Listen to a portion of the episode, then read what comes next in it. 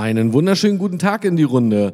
Ihr habt euch gewünscht, dass Tipps und Anregungen für ein erfolgreiches Business aufs Handy in eure Hosentasche kommen und deshalb gibt's jetzt eine neue Folge für den Podcast Die Spielbälle des Business. Heute mit dem Thema Die Grundvoraussetzungen für beruflichen Erfolg oder deine Führungsarbeit. Listen.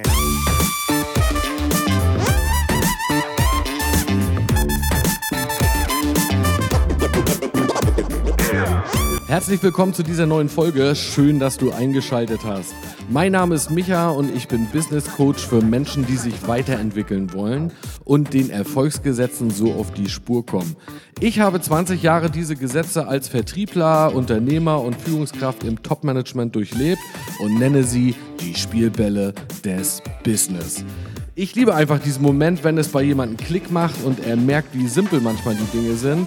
Lass dich einfach von mir hier inspirieren. Viel Spaß dabei. Listen.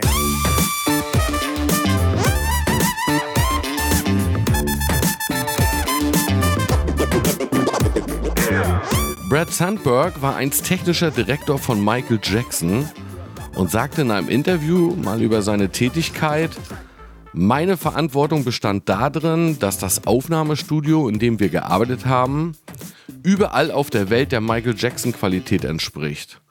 Jedes Mikrofon, jeder Patchpunkt, jede Maschine und jedes Gerät im Studio musste getestet und perfekt kalibriert werden. Es war nicht ungewöhnlich, dass dieser Prozess allein ein bis zwei Wochen dauerte, bevor die Projektierung überhaupt beginnen würde. Das Lustige daran ist, dass so wenige Produktionsteams dies tun, aber es ein wichtiger Teil des Grundes war, warum unsere Projekte so gut klangen. Ich finde es cool, dass du wieder den Play-Button gefunden hast von dieser Podcast-Folge. Ich möchte heute mal mit dir ein paar Gedanken teilen ja, zum Thema generell beruflicher Erfolg oder wenn du selber beruflich erfolgreich geworden bist, vielleicht auch Führungsaufgaben übernimmst und andere Menschen erfolgreich machst. Denn auch bei beruflichem Erfolg kommt es auf einzelne Details an, die auf dich und deine Situation ja, personalisiert werden können, beziehungsweise die der deiner Mitarbeiter. Die Voraussetzungen, das Wissen und die Möglichkeiten, die sind ja für alle gleich.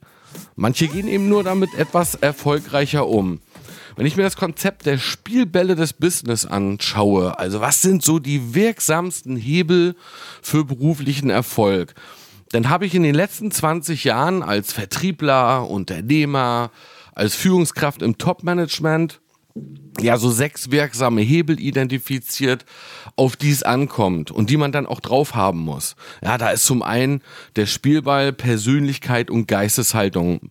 Wenn du dir das wie so ein Billardspiel vorstellst, also, dass eben jeder dieser Spielbälle eine Kugel ist, dann ist eben die Kugel Persönlichkeit und Geisteshaltung.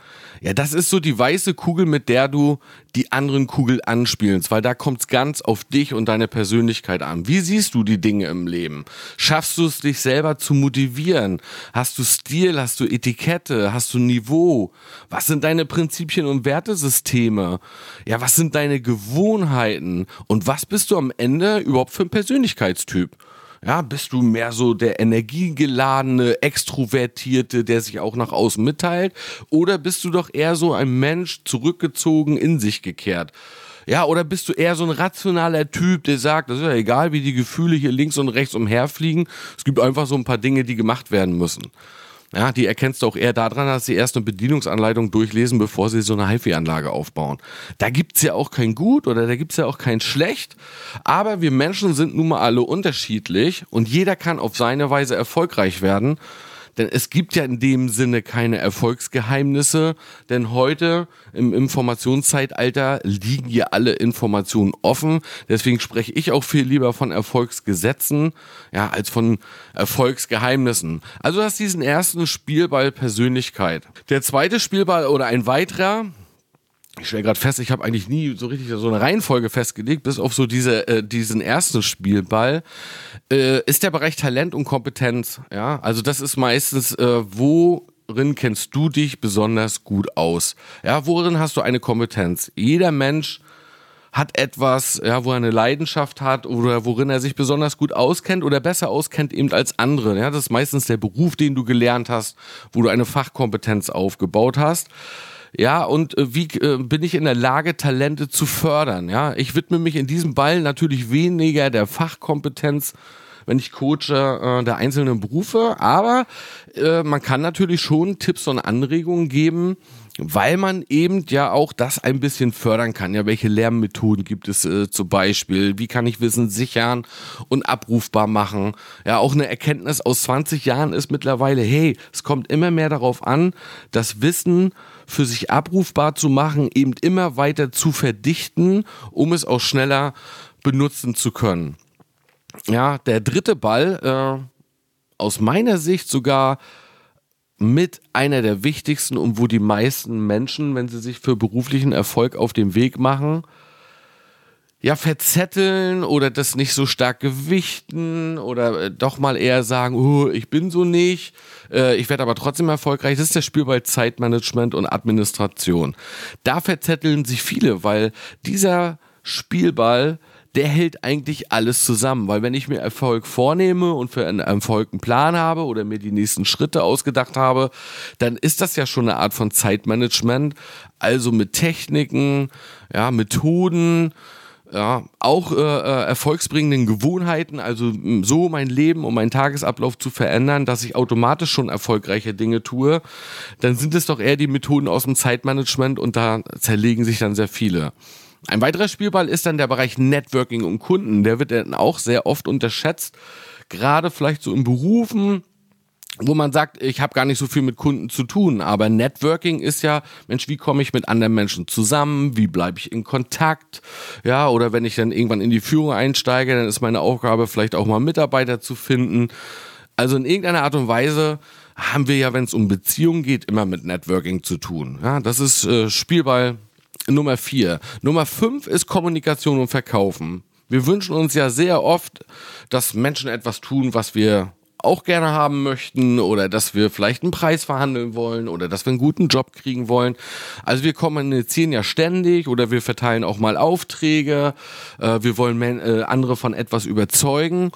Äh, ich spüre immer sehr oft, dass viele denken, bei Kommunikation und Verkaufen, das ist nur was für Verkäufer. Nein, das machen wir ständig. Ja, das machen wir schon als Kind im Kindergarten, wenn wir einen Lolli haben wollen.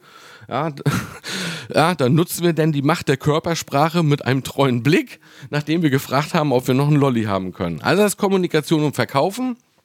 Und dann kommt der Spielball Führung und Management da sagen sich auch viele, naja, ich bin ja gar keine Führungskraft, äh, wieso brauche ich jetzt den Spielball Führung und Management? Ja, da ist natürlich auch ein bisschen Organisation mit drinne, wenn ich mit Geschäftspartnern zu tun habe oder wenn ich eben auch mit Menschen zu tun habe, dann komme ich doch auch schon indirekt in Führungssituationen und dann kann ich erfolgreicher werden, wenn ich eben Führungstechniken beherrsche. Aber wie hängt das jetzt irgendwie alles zusammen? Weil du kannst keinen Spielball auf deinem Weg zum Erfolg weglassen. Es wird nur je nach deiner Situation eine unterschiedliche Dosierung sein. Ja, wie intensiv muss ich jetzt in Networking und Kunden reingehen? Wie intensiv muss ich in Zeitmanagement reingehen? Persönlichkeit also, dass Menschen überhaupt Bock haben, mit dir als Person zusammenzuarbeiten, das ist schon einer mit der stärksten Spielbälle. Und wenn ich mir so den Coaching-Markt angucke, ja, oder in Facebook äh, beobachte ich ja auch viele Postings, die jetzt von Speakern und Trainern kommen, dann fällt mir da zum Beispiel extrem stark auf, okay, die meisten Botschaften sind immer nur aus dem Spielball Persönlichkeit und Geisteshaltung. Ja, du musst durchhalten, du musst wieder aufstehen, wenn du hingefallen bist.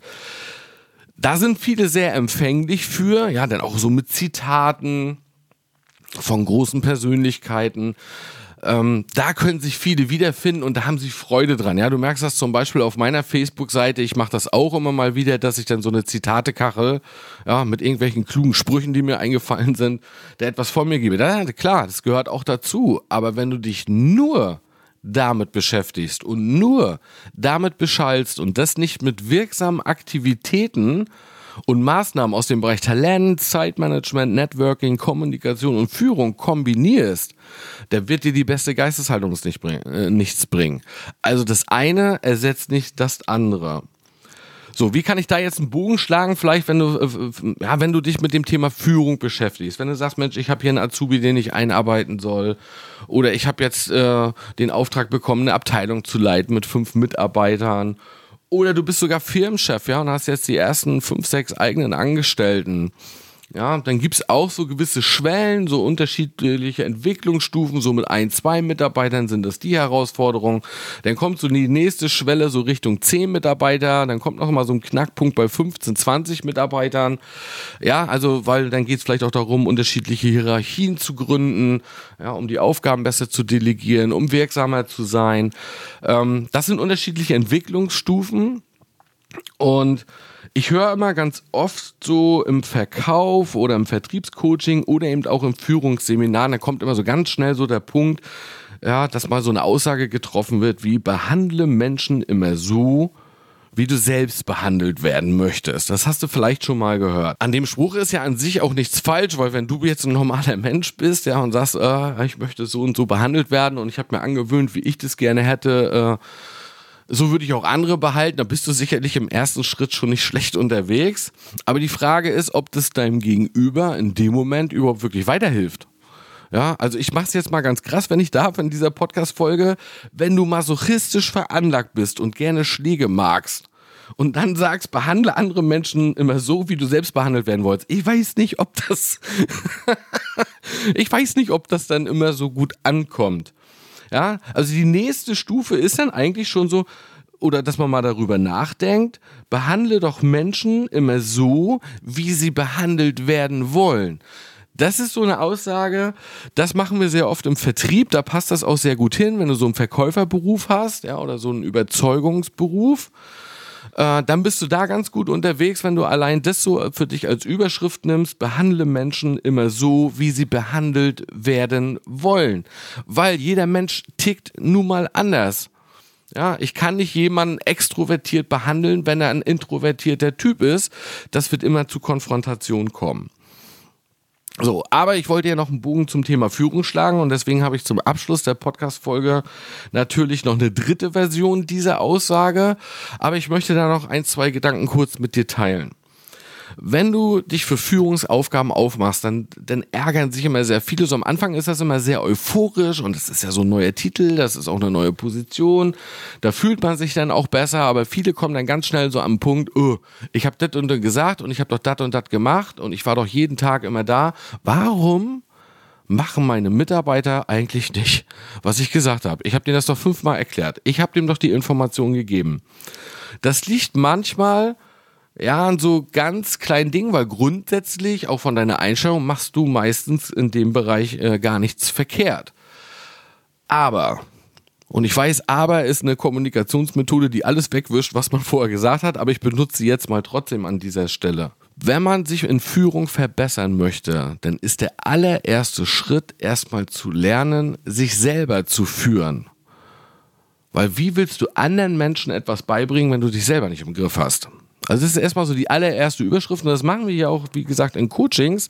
Selbst wenn Manager von großen Industrieunternehmen zu mir ins Coaching kommen und sagen, Herr Sturm, ich möchte Sie buchen, weil äh, ich möchte meine Führungsarbeit verbessern, dann handeln wir immer oder ich handle dann oder überprüfe dann einfach diese ersten Grundsätze. Ja, wie gut kann er sich dann selber führen? Und dann bist du wieder bei den Spielbällen des Business. Dann guckt man einfach, wie stark ist er in der Persönlichkeit und in der Geisteshaltung? Wie gut hat er das Thema Talent und Kompetenz drauf? Wie gut hat er das Thema Zeitmanagement und Administration drauf? Wie gut hat er das Thema Networking und Kunden drauf? Wie gut hat er das Thema Kommunikation und Verkaufen drauf? Und wie gut hat er das Thema Führung und Management, also die Kenntnisse von Fertigkeiten und Techniken drauf. Denn ich brauche niemand Führungstechniken beibringen, wenn er nicht gelernt hat, sich selber zu fühlen. Denn der einfachste Trick, um Führung einfach zu machen, ja, ist eben das, was ich gelernt habe, um mich selber zu fühlen, einfach anderen dann nur noch beizubringen. Und dann brauche ich nur noch ein, zwei Führungstechniken. Und dann führt Führung leicht weil deine Hauptaufgabe ist ja, Menschen zu befähigen, als Führungskraft besser zu werden, einen Unternehmenszweck zu erfüllen. Und jetzt kommt der ganz große Punkt, den viele außer, aus, äh, außer Acht lassen, wenn die Firma nicht ihnen selber gehört, aber sie Führungskraft ist, einen Bezug zum Gewinn herzustellen. Denn alles, was du tust, du hast einen Führungsauftrag, dass das Unternehmen mehr Gewinne einfährt. Äh, übrigens nicht Umsatz, Gewinne. Ja, weil nur dann können natürlich auch äh, ja, weiteres Wachstum stattfinden, ja, und weitere Karrieren. Und deswegen habe ich noch hier ganz zum Schluss eine dritte Version, wie man Menschen behandeln sollte. Vielleicht hilft dir das ja auch, wenn du dann äh, mit dieser Version mal auf deine Arbeit blickst, auf deine Beziehung, auf die Menschen, mit denen du zu tun hast. Ich sag's dir jetzt. Behandle Menschen immer so, wie sie behandelt werden müssen, um sich zu entfalten bzw. verbessern zu können. Denk mal nach. Herzlichst, dein Micha. Two, three. Listen.